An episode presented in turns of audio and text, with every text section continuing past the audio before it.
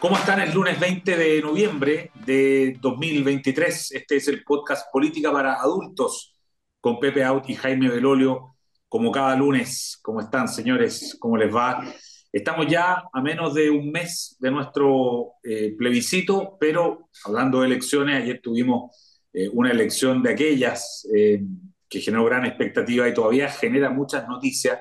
Es imposible no partir hablando de eso. Y déjenme citarles la primera frase del editorial del diario Clarín de Argentina, de lo muy importante, muy influyente, donde se dice que los argentinos eh, prefirieron, eh, o, más bien ganó el miedo al presente, eh, le ganó el miedo al presente al miedo al futuro. O sea, fue más importante el miedo actual al miedo a lo que vendrá. Es una manera de partir esta, dejarles puesto ahí una reflexión para ver qué tiene que ver. A ver, eh, Jaime, partamos por ti hoy día. ¿Qué te pareció la elección argentina? Bueno, primero impactante por, por la diferencia, ¿no? Todas las encuestas nuevamente mostraban que, eh, que esto iba a ser voto a voto, de hecho es lo que decían los distintos analistas, eh, por la mañana decían más o menos lo mismo, y, y sacar esos 11, casi 12 puntos de diferencia es brutal. Hay algunos lugares en los cuales además la distancia que se produjo eh, es realmente abismante. O sea, en Córdoba, por ejemplo, que fue 75-25, en Mendoza y en algunos lugares donde se esperaba que el kirchnerismo le fuera un poquito mejor, como, eh, como en, Santa Fe, digamos, en, Neuquén, y otros también ganó arriba del 60% ley. Entonces, a, a mí me pasa que lo primero es que esta es una pérdida muy profunda para la lógica corrupta eh, colectivista y populista del kirchnerismo. En segundo lugar, del peronismo. Eh, luego, obviamente, un triunfo de Milei que va en la línea no solamente del, como del, temor del presente o del temor del futuro, sino que es la acumulación de los horrores del pasado, eh, en donde se tuvo que llegar a mi ley, eh, alguien que va en contra de la casta, es decir, que no es para no mantenernos igual y para probar con alguien que eh, no se ha probado antes y que sea diferente a los que estaban, eh, es donde esa distancia es, tan masiva y tan popular al mismo tiempo, con más personas jóvenes, con personas de, que, que, en el fondo no tienen nada que perder, entre comillas, y ahí se ve esa, como decía, esa distancia gigantesca. Pero por supuesto, creo que las mismas palabras de, de, de Milei dan cuenta de que él ahora se lo tomó en serio. ¿ah? Entonces ya bajó un par de cambios, que puede ser poco todavía, pero bajó un par de cambios, ya comienza a agradecer eh, lo que hizo particularmente Macri, eh, que iba a ser relevante. Eh, y, y, lo mismo con Bullrich, pero particularmente Macri, que en el fondo era como la, la eh, el, que aquí va a haber experiencia en cómo se gobierna y el segundo que no va a ser un desbande. Es decir, eh, guardando todas las proporciones, es que no le fuera a pasar más o menos lo que le pasó acá al Frente Amplio, eh, en donde que fue una oposición muy radical y que luego llega y piensa que solo por el hecho de estar ellos allí, entonces las cosas van a cambiar. en este caso en Argentina tiene una dificultad adicional. No pueden caer en ese error, pero tiene una, una adicional, que es que evidentemente lo que sucedió el día de ayer va a ser que las fuerzas radicales de izquierda en, en Argentina ya se estén preparando para hacer todo tipo de bloqueo y todo tipo de, de, cuestiones eh, para evitar que se produzcan algunas modificaciones o, el propio gobierno de, de Milei. Así que eh, impactante, eh, sorpresivo por su distancia, no por el hecho de que haya ganado. Alguna, en algún momento nosotros lo conversamos acá, en que había un fenómeno de que era súper particular, y, creo que fue más que solo el, problema del presente, eh, creo que el problema del pasado que traído al presente la gente en ese hartazgo dijo no más corrupción, no más eh, de esta fórmula que solo beneficia a los que están en el gobierno y, vamos por alguien distinto. Bien, Pepe. bueno, yo coincido con Clarín. O sea, claramente el miedo al futuro fue menor que el miedo al presente porque el presente es tan miserable y desesperanzador que en realidad redujo el vértigo que genera mi ley y el futuro posible. ¿ah? Em, y yo coincido también con que, con que mm, es la muerte del kirchnerismo, pero no coincido con que sea la muerte del peronismo. Yo creo que Argentina, fíjate, entró en la lógica del resto de América Latina, que es la lógica de la alternancia. Segunda vez, ¿ah? Segunda vez. Macri fue primero, claro. Claro, Kirchner, Macri, eh, Fernández, eh, Milei. ¿Y qué es la lógica de la normalización, digamos? ¿Ah? Porque era anormal, como decía Mujica, ¿ah? el, el peronismo, la máquina esa, que muestra su fuerza, porque le permitió ganar una primera vuelta, pero también su insuficiencia, su, su imposibilidad de continuar siendo mayoría al fracasar de manera tan estrepitosa en la gestión del cotidiano, en la, gestión del presente. Si era, era, era una cuestión bien impensada, de verdad, cuando uno lo piensa retrospectivamente, que la gente fuera a premiar al responsable, o por lo menos aparentemente responsable, ¿no? Desde el punto de vista de su posición, de los 140 puntos de inflación y del 40% de empobrecimiento, de pobreza. Eh, entonces, eh, yo creo que eh, lo que hay que aquilatar es cuánto del libertarianismo y del el mensaje de mi ley ganó y cuánto ganó el rechazo a la situación terrible, corrupta, etcétera, del presente. Y yo tengo la impresión de que los números no mienten. Hubo un 30% que votó contra la casta política y hubo un 56%, es decir, 26 puntos, casi la mitad, la otra mitad, votó contra la continuidad de la situación actual. Y, tiene razón Jaime, mi ley parece haber entendido esto. ¿ah? Porque siempre es una tentación, ¿no? No entender eso. ¿De dónde vienen tus votos? Y tus votos se deben a ti, ¿no? Y, y qué sé yo, claro. hemos visto esto sucesivas veces en la historia chilena reciente.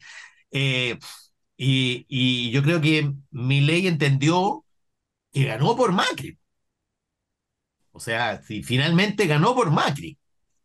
Y, y ganó por eh, el, el, el, peronismo disidente de, de Córdoba, ¿ah? que al final sacó el 29% y buena parte de sus votos no se fueron, no volvieron al peronismo. ¿ah?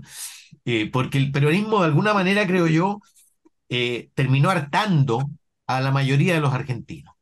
¿ah?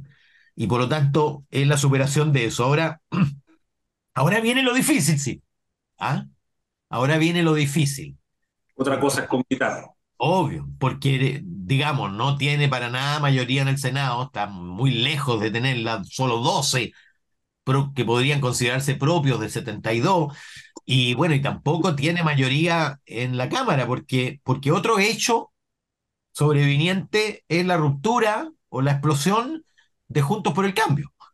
Claro, con lo cual le queda solo el PRO, o sea... Explotó. Hecho, pro, y, claro. y, parte del PRO, porque Rodríguez Larraeta, que era PRO, eh, ya declaró que iba a ser parte de la oposición. ¿Te fijas?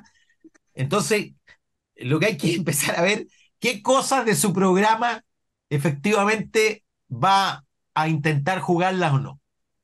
Va, claro. va a irse por la dolarización, va a irse por el fin del Banco Central, va a cambiar de actitud respecto de Chile, de China, de, en fin. ¿ah? O, las privatizaciones, todo eso la, requiere ley. Las privatizaciones, todo requiere ley. ¿ah? Mm.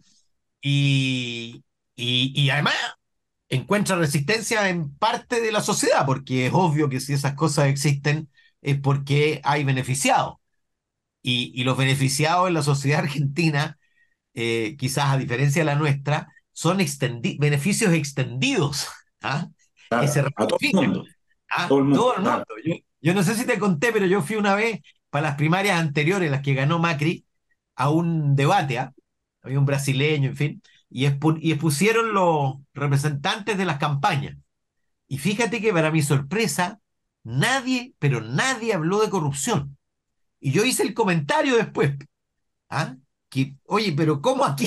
Aquí no está en el programa. Bueno, y nadie contestó. Y después los organizadores, que eran unos radicales, me dijeron, mira, si el problema es que están todos, claro. todos metidos, entonces tú mueves eso y se cae todo. Eh, y, y, y, vamos a ver entonces eh, si esa disposición de hacer cambios radicales eh, tiene el apoyo suficiente como para mantenerse, porque en algunos ámbitos, particularmente en el de la corruptela, yo creo que merece un remesón gigantesco. Y en eso yo, yo, solo, solo agregaría que, que, tiene un par de ventajas, termino el tiro, que es que tiene una mayoría de gobernadores no peronistas. No necesariamente exactamente él, pero no peronistas. Segundo, por lo que me dicen amigos míos economistas de allá, se espera que el próximo año haya una alta producción de soja, que también debería traer beneficios, digamos. Y claro, baja, entonces por tanto más alta en, en, en la que sigue. Eh, tercero, vaca muerta, eh, ya va a estar en producción. Yacimiento.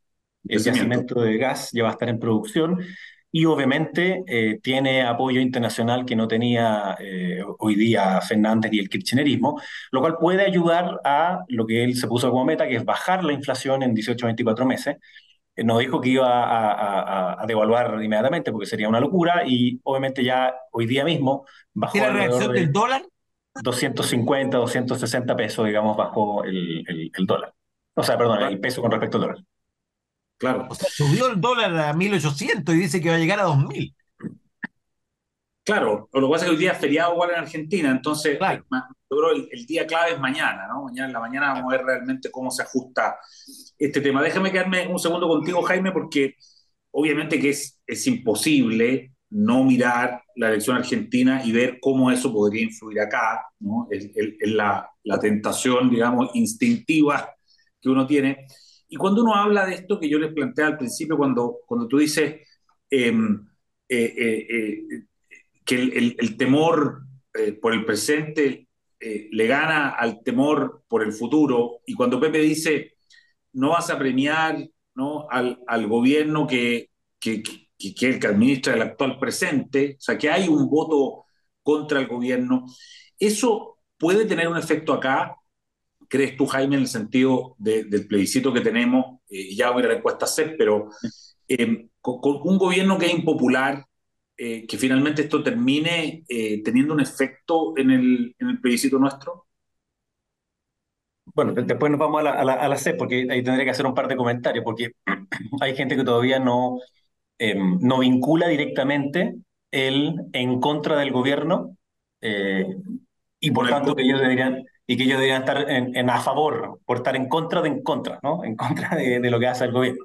Claro, que eso es lo contraintuitivo que tiene el, el plebiscito nuestro. Claro. Exacto, todavía hay gente, ya me ha tocado en parte de las encuestas que me tocó hacer, que había gente que decía, no, yo voy a votar en contra del gobierno, así que vamos a ir en contra. No, no, pero que es al revés. No, no, no, porque en el fondo se ve como que este es un proceso que beneficia al gobierno, o que firma la constitución y por tanto existe esa, esa, esa confusión que lo vamos a ver en que, en que cerca de la mitad de la gente de derecha todavía no, ha tomado la, la, decisión.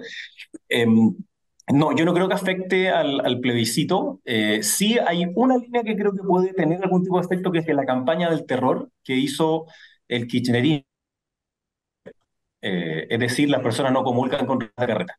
Y viendo la franja del en contra, eh, tiene una cantidad de mentiras burdas impresionante. Eh, es una campaña del terror. Entonces, al parecer siguieron los, mismos consejos estratégicos, digamos, pero eh, si uno lo ve para atrás, eh, eso no funciona, porque el, el, futuro es tan corto, precisamente vale mucho más el presente que el futuro, muy exacerbadamente, que la mentira tiene patas cortas, más cortas que nunca más en un mundo de redes sociales. Entonces, creo que ese podría ser el único efecto así como directo y lo otro, eh, la, el aprendizaje como para la derecha, ¿no? que en una segunda vuelta tiene que haber una unidad total y, y no tensiones o, o, sea, aquí hubo tensiones brutales, pero después terminaron eh, realmente eh, unidos, eh, cosa que nos costó a nosotros la vez pasada. Pepe, correlación de allá con acá. No, yo, bueno, yo creo que el, el, el, impacto es que hace avanzar aún más, si es que fuera necesario, porque yo no creo que sea necesario, la idea de que habrá alternancia en Chile también. Yo creo que esa es la principal, eh, la, la, el principal impacto, aun cuando sea con un desfase de 18 meses, de 20 meses, en fin, eh, lo que queda en, en, evidencia es que la alternancia a la norma, ¿ah? De que es muy difícil que representantes de un gobierno que esté mal evaluado, ¿ah? eso ocurría antes, ¿ah? un gobierno mal evaluado podía perfectamente elegir o no elegir. Hoy día es muy difícil. Eh, es muy difícil aplicarla al plebiscito eh, sería fácil si fuera al revés. Es decir, si la propuesta fuera defendida por el gobierno y la oposición estuviera contra esa. De hecho, el plebiscito anterior se trató de eso, ¿no? Y por supuesto Claro. es un plebiscito. Es un plebiscito porque yo propongo algo y me lo rechazan. En cambio, cuando estás en la otra posición es mucho más difícil y como decía Jaime, es mucho más confuso. ¿ah? Agrégale, por supuesto, que el gobierno no, no está tropezando en- dos veces en la misma piedra ¿ah? y no ha tomado el protagonismo que tomó. O sea, el gobierno se echó sobre sus hombros el, el apruebo de la propuesta eh, del 4 de septiembre. ¿ah? De la convención, claro, el de la primero. convención, y por lo tanto era evidente un plebiscito, plebi- hizo, le dio carácter plebiscitario a esa votación. Y acá, claro, ha habido esfuerzos de la derecha por convertir en plebiscito, pero, pero es muy difícil, es muy difícil eh, porque es al revés. ¿ah? Eh, no, yo creo que yo creo que debe estar arrepentido eh, José Antonio Cast de haber tomado distancia de Milei en el momento en que Milei parecía ir a la baja, ¿ah? porque finalmente terminó eh, ganando. Y yo creo que el gran beneficiado es Axel Kaiser, que parece que le ha crecido el diente porque le he escuchado un par de entrevistas donde él se asimila a Milei. Recordemos que Milei emergió recién hace, ¿qué? Tres años como diputado. Claro. ¿ah? Antes era una figura, Una figura Televisiva, un mediática, ¿ah? Era un personaje Tampoco- televisivo.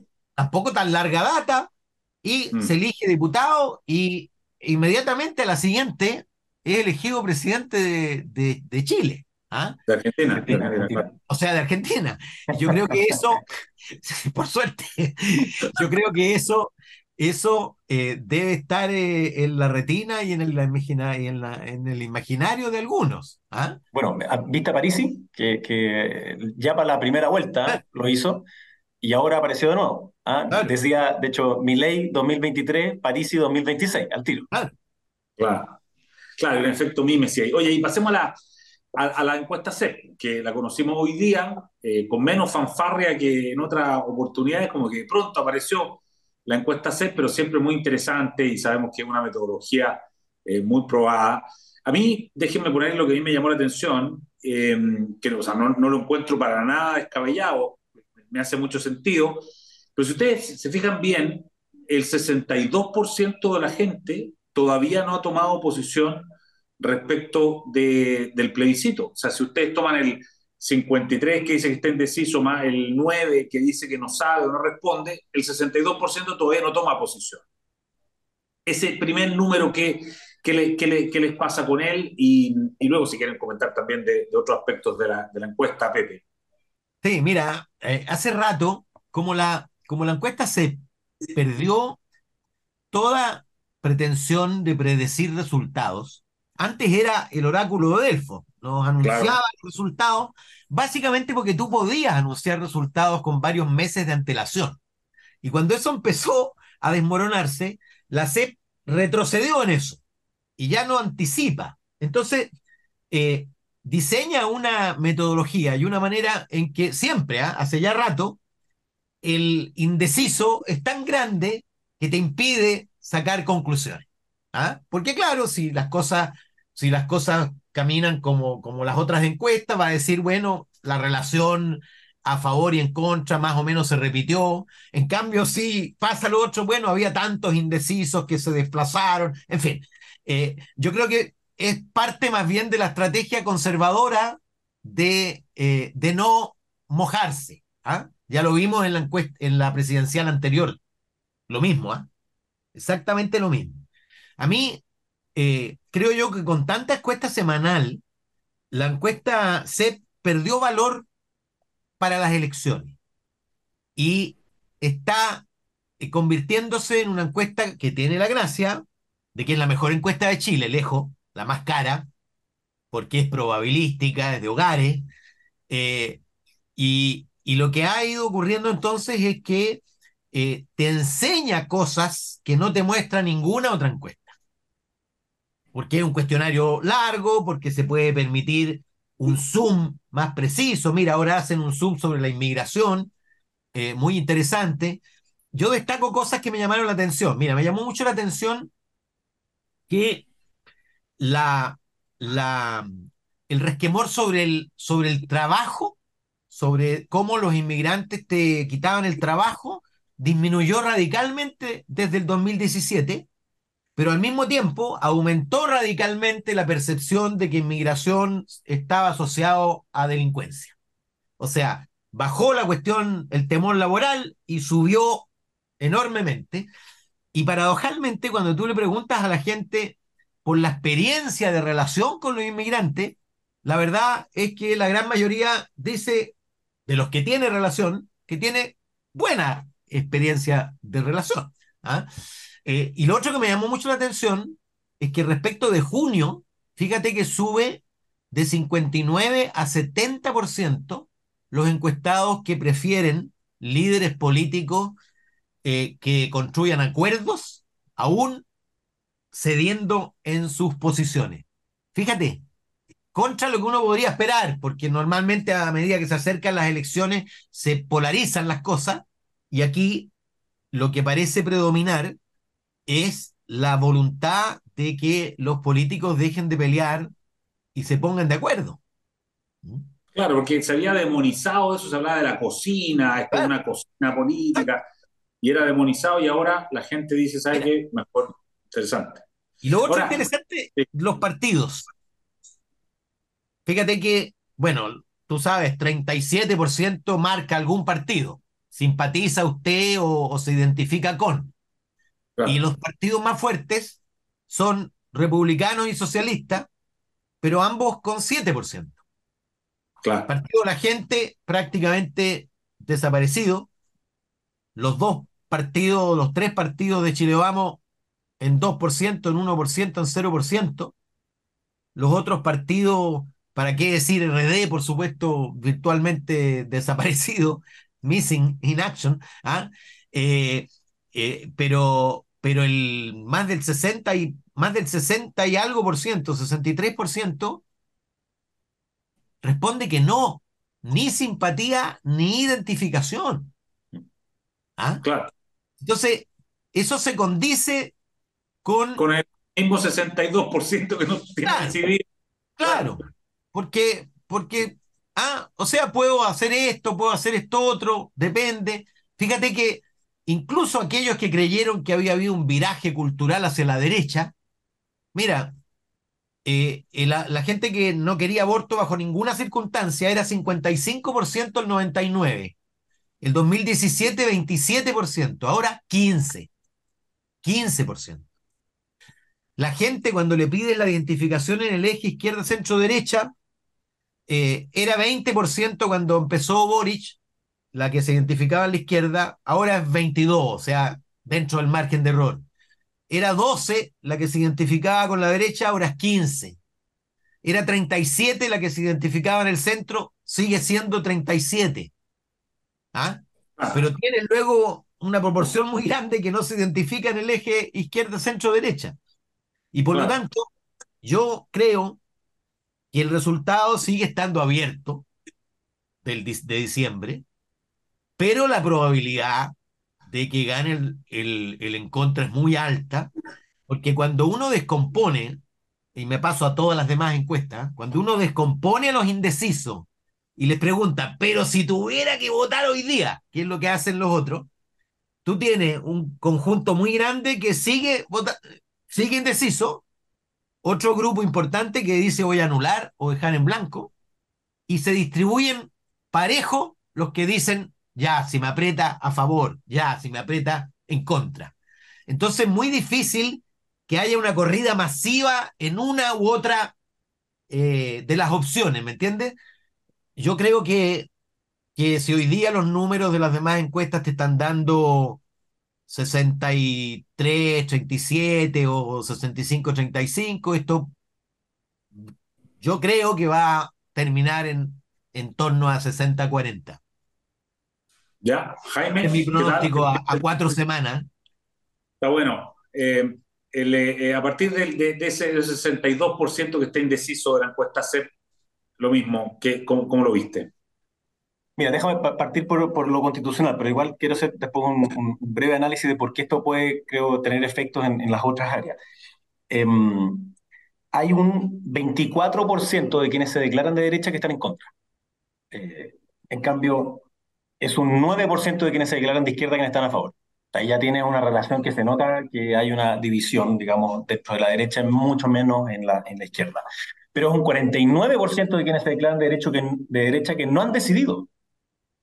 Eh, y es obvio, en mi opinión, que a medida que nos vayamos acercando y a medida que la izquierda sea más dura en su posición, que ellos van a naturalmente eh, irse hacia otro lado, pero la proporción es 19-24, 19 a favor, 24 en contra, entonces como que fuera mitad-mitad. Primero hay, un, hay, hay, una dificultad que tiene que concentrarse, una comunicación también hacia las personas de, de derecha. De la persona izquierda, obviamente, como, como, una persona de derecha que tiene, que tiene solo cuatro semanas de campaña, yo no me enfocaría en ello, digamos, en absoluto. En la de centro es donde tienes un 60% que te dice que no ha decidido. Entonces también ahí hay un punto que, eh, es evidentemente demasiado relevante y no está jugada la, la, elección. Y entre aquellos que se dicen que no se identifican, que son menos que los de centro, es un 58%, es decir, también hay un grupo muy importante que todavía está abierto. Y de hecho hay un 20% que dice no sabe, de aquellos que decían no sabe en qué posición política estaba.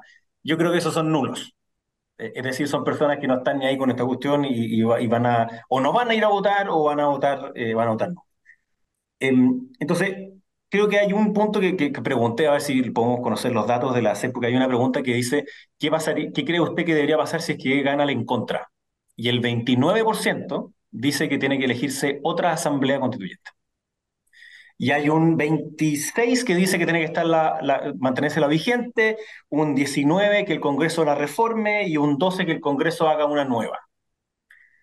Yo creo que ahí hay un punto relevante porque la mayor fuerza que ha tenido hasta ahora la izquierda es decir que si gana la en contra se cierra esto. aquí lo que, está, lo que estaría diciendo el pueblo de izquierda, creo yo que es así, que no es así. Ellos creen y quieren que haya más bien una nueva asamblea constituyente. Entonces ahora me muevo a otras cosas que van a ser factores que van a incidir en estas últimas semanas. Primero, la situación económica. Eh, estuve revisando para atrás la CEP y se ha dado solamente una vez antes el fenómeno de hoy día, que es que en cuatro mediciones seguidas la perspectiva económica personal está peor que la peor que, o sea, dice que voy a estar peor que lo que está el país. Eh, las personas entonces contestan derechamente cuando le dicen cómo calificaría su situación económica, el 26% dice que mala, muy mala, y el 23% dice que buena, muy buena. La única vez anterior que había pasado eso en cuatro medidas permanentes había sido para la crisis del 2008. Es decir, lo económico es un factor muy relevante.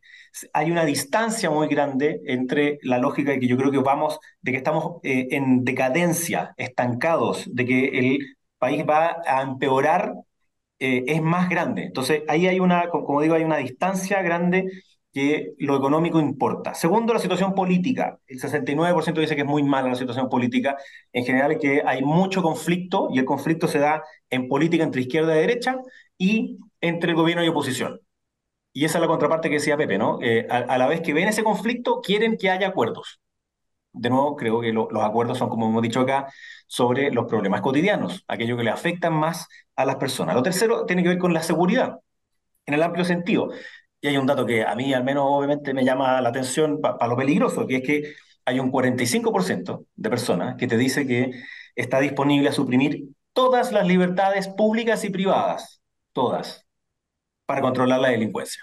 Obviamente es un decir, una vez que ocurre que se limitan, eh, es distinto, pero al menos se verbaliza que está disponible a eso. La corrupción se ve como, eh, eh, como un problema que ha aumentado, 59%, mayor que cinco años, dice, 73% dice que están todos involucrados. 68% dice que todo el Congreso. 65% todo el gobierno. 52% todas las fundaciones. 52% todos los tribunales. Es decir, eh, lo que se empieza a ver cada vez más ahí es que si no hay acuerdo, son todos iguales y que se vayan todos. Es la lógica que se empieza a alimentar muy fuertemente. Y por último, lo, migratorio pasa a ser un eje muy central en, la, en seguridad. Eh, si bien es cierto que como dice Pepe, eh, se valora el que aporten a la cultura, no le quitan la pega a los chilenos, de hecho, de hecho dicen justo lo contrario, ¿no? Los migrantes hacen las pegas que los chilenos no quieren hacer. Hay un punto que me parece que, es bien interesante, que, tiene que ver con la identidad chilena. Le preguntan a las personas qué es ser chileno y el 90% dice respetar las leyes chilenas. Otra cosa es que la respeten, pero el 90% dice respetarla y conocer la historia de Chile y a la vez las costumbres. Y entonces, ¿por qué hay un desacuerdo con los migrantes? Porque dicen después ellos que el 51% no cumple la ley y que además el 48% no respeta las costumbres. Entonces, el problema es de esa identidad chilena que tiene que ver con nuestras leyes. Eh, somos país legalista, se venden las leyes, digamos, en los kioscos. Entonces, ahí eso es ser chileno, nuestras reglas. Y por lo mismo creo que entonces, dado lo económico, dado lo político, el conflicto, y dada esta situación, digamos que lo chileno tiene que ver con eh, las reglas, creo que hay una alternativa importante para que sí gane el a favor, porque creo que es lo que cierra el ciclo constitucional. Pero bueno, eh, bien dice Pepe, que hoy día la foto eh, es compleja, hay un 60 y tanto por ciento que dice que no sabe, entonces creo que esas son las fuerzas que pueden mover, digamos, a que esto se dé vuelta. y sobre todo que el análisis que está muy bien, el vínculo final es la villa que falta.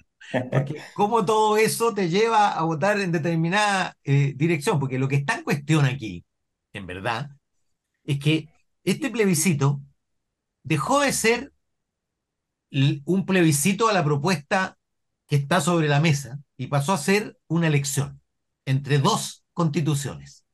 La constitución que llamaban eh, graciosamente de los cuatro, generales, ¿ah? eh, y la constitución propuesta por eh, la, el Consejo Constitucional. ¿Y, ¿Y por qué está ganando el, el, a favor? Porque cuando tú preguntas en todas las encuestas... El en contra. El en contra, perdón. Cuando tú preguntas en todas las encuestas, cuando haces además la pregunta, ¿qué constitución le gusta a usted más? Gana la constitución vigente por una cifra muy significativa, muy similar a la correlación a favor en contra. ¿Ah? Eh, lo que te, te, Ahora, por supuesto, son las impresiones de la gente. La gente no conoce bien ni la constitución vigente y menos todavía la constitución propuesta. Pero de todas maneras, toma posición. y en casi un 80% votaron por eliminarla. Eso, es lo que no se sabe hace, tan poco tiempo. El 80% dijo no quiero. Eh, exactamente, bueno, pero esa es la complejidad de la sociedad. Ahora ya perdieron la fe sobre la constitución, ¿eh? Eh, eso también es otra cosa que se hace. Que no, esto, no va a cambiar la. Esa es la otra. Esa es la otra. ¿Ah? Que perdieron la fe. Oye, súper interesante, entretenido, ya, ya, ya, ya, se nos pasó el tiempo, pero, pero nada, valió mucho la pena y nada, pues seguimos súper atentos y el próximo lunes tenemos política para adultos de nuevo, así que Jaime y Pepe, muchas gracias. Excelente, nos vemos. Chao, chao. El libero, la realidad como no la habías visto. Haz que estos contenidos lleguen más lejos haciéndote miembro de la red Libero.